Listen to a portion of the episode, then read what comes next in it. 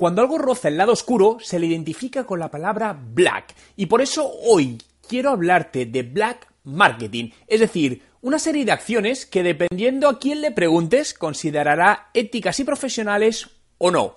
La pregunta que te hago y que me gustaría que después de ver el vídeo me la respondas en los comentarios es si estás dispuesto a realizar campañas de marketing que se consideran poco éticas por mejorar los resultados de tu negocio, vender más y ser más exitoso. ¿Tu fin justifica los medios?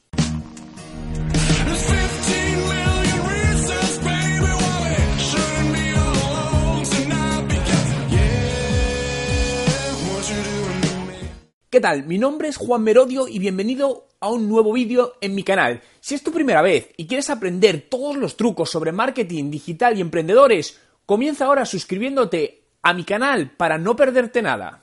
Te quiero contar una acción que aprendí hace poco y que digamos que es de dudosa aplicabilidad.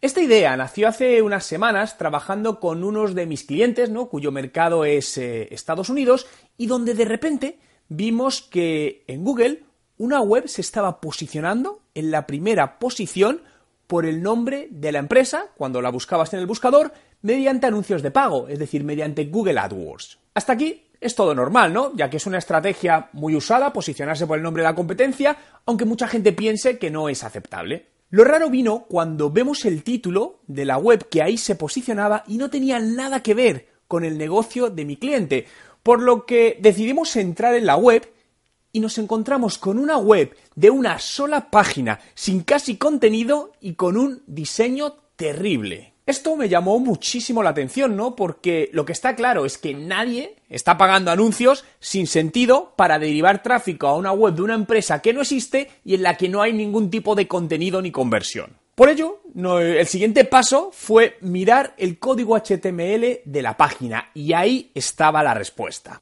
Píxeles de conversión.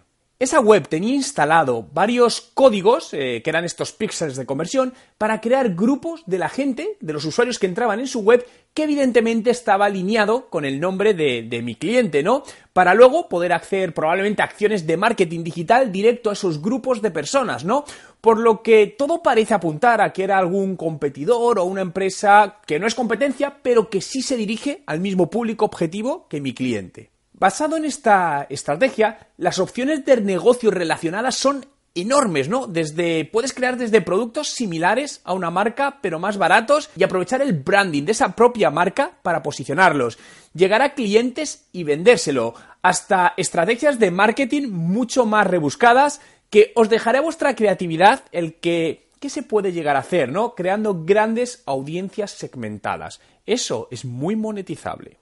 Por ejemplo, imagínate crear una serie de páginas de aterrizaje de landing pages con los nombres de tu competencia, pero mal escritos, y posicionarte con ello con AdWords y también, ¿por qué no?, con, con SEO, ¿no?, con, con, posicionamiento en buscadores. Por lo tanto, posicionarte por esa empresa con una landing page que no tiene nada que ver y atraer tráfico con lo que generas un píxel de conversión para Facebook y AdWords, lo pones ahí y luego utilizarás esa información para hacer retargeting de tus productos que tendrán un valor diferencial muy llamativo. ¿Te parece que esta estrategia merece la pena y el fin justifica los medios? Realmente, para mí el contenido es lo, más importante en cualquier estrategia digital y no digital, ¿no? Porque no me gusta hablar de marketing online y marketing offline, porque al final tenemos que hablar de marketing omnicanal, ¿no? Es la realidad, es marketing. El usuario está en, está en todos los canales, va constantemente migrando de un canal a otro. Por lo tanto, uno de, eh, de los desafíos que tenemos a la hora de emprender es conseguir integrar esta experiencia unificada del usuario que está constantemente saltando entre ambos canales, ¿no? El contenido es la base de todo. ¿Por qué? Porque realmente el contenido, y fíjate que no solo te voy a hablar de marketing de contenido, sino contenido en general, es lo que va a dar sentido a tu presencia digital y no digital, ¿no? Al final el contenido es lo que va a alimentar tus perfiles sociales, lo que va a alimentar tu blog, lo que va a alimentar tu web, lo que va a ayudarte a dar credibilidad a, los usuarios, ¿no? Por lo tanto, es sumamente clave a la hora de, emprender un negocio, tener muy clara nuestra estrategia de, contenidos, ¿no? Y aquí, en muchos casos, eh, pasan dos razones. Una, que a veces están consiguiendo objetivos, pero no lo tienen adecuadamente medido, por lo tanto, no saben que, se están consiguiendo o qué tal se están consiguiendo y en otros muchos casos, pues bueno, pues al final están haciendo contenido, pero por X razones no consiguen eso, ¿no? Y principalmente para mí hay dos razones que nos impiden, ¿no? A la hora de emprender, a la hora de generar una estrategia de contenido, no, no obtener resultados. La primera es no definir una estrategia de contenidos. Esto es totalmente clave. Además, pensando que el contenido es una estrategia a largo plazo, ¿no? A la hora de emprender un negocio. Esto puede variar dependiendo del tipo de empresa. Evidentemente no es lo mismo una empresa que sea muy conocida, por lo que va a cortar su tiempo porque ya tiene una atracción fuerte, ¿no? Pero cuando emprendemos un negocio, al final somos una marca desconocida, no estamos posicionados y esto lleva tiempo, por un lado, para que los usuarios lo vayan asumiendo, lo vayan conociendo y por otro lado, porque los propios algoritmos de los buscadores, las redes sociales requieren de tiempo para ir dándote autoridad a tu canal y considerar que tu contenido tiene que ser mostrado. Identifica quiénes son, eh, dónde están, en qué rango de edad y sobre todo, como te decía, qué les gusta, ¿no? Esos gustos, esos intereses que te ayudarán a poder impactar al usuario por el canal que más te interesa. Y en esta parte, para conocer al cliente, eh, debemos crear lo que llamamos reader persona, ¿no? El reader persona es como un, un perfil ¿no? del potencial usuario que va a consumir tus contenidos, ¿no? Porque en función de ese análisis generarás los contenidos. Hablaba de crear una estrategia de contenidos. Este es el primer paso. Crear una estrategia de contenidos no es voy a hablar de esto, no, pero es que a lo mejor tus clientes no están interesados, o tus posibles clientes no están interesados en eso, o ya hay mucha información sobre eso y debes ir por otro camino, ¿no? Por lo que eh, yo os lo quiero explicar, ¿no? Os voy a explicar cómo crear este, este reader persona. Aún así, os dejo en este enlace un post donde está detallado absolutamente cómo crear todo esto por si necesitáis consultarlo con más detalle, ¿no?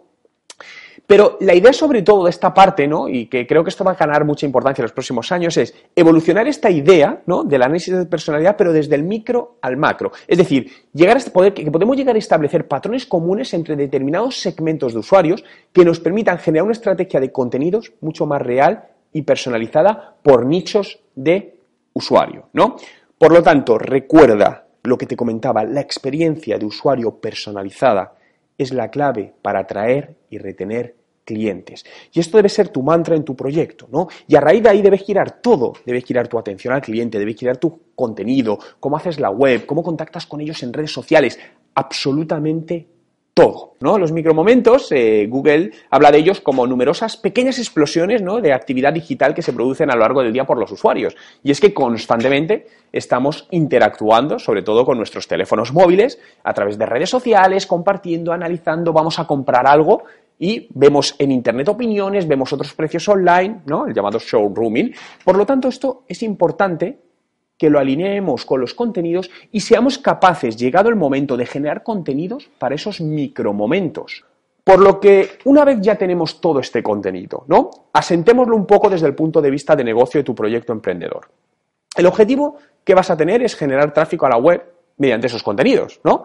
Porque la web es donde el usuario va a convertir generalmente, sea una tienda online, porque van a solicitar un presupuesto, porque te van a contactar. Por lo tanto, objetivo es generar tráfico a la web mediante ese contenido una vez estén dentro de nuestra web, tenemos que enamorarlos y convertirlos al objetivo, porque puede que llegue por nuestro contenido, pero se vaya sin hacer nada. Por lo tanto, hemos perdido una oportunidad de un nuevo cliente. Y hacer que ese visitante además regrese más adelante, ¿no? Es decir, al final, para mostrarlo gráficamente, en el centro está la conversión de nuestro negocio, que es lo que nos interesa. Por un tanto, por un lado hacemos adquisición con ese contenido y por el otro lado hacemos el reengagement, en volver a atraer a ese usuario, ¿no? ¿Te ha gustado el vídeo? Si es así, dale a me gusta. Y quiero hacerte partícipe de él, por lo que déjame en los comentarios con el hashtag Black Marketing si usarías esta estrategia en tu negocio. Entre todos los comentarios recibidos en mis vídeos a lo largo del mes, sortearé mi curso online de estrategia de marketing digital valorado en 995 euros, por lo que cuanto más comentes en mis vídeos diarios, más oportunidades tendrás de ganarlo. Así que deja tu comentario ahora mismo.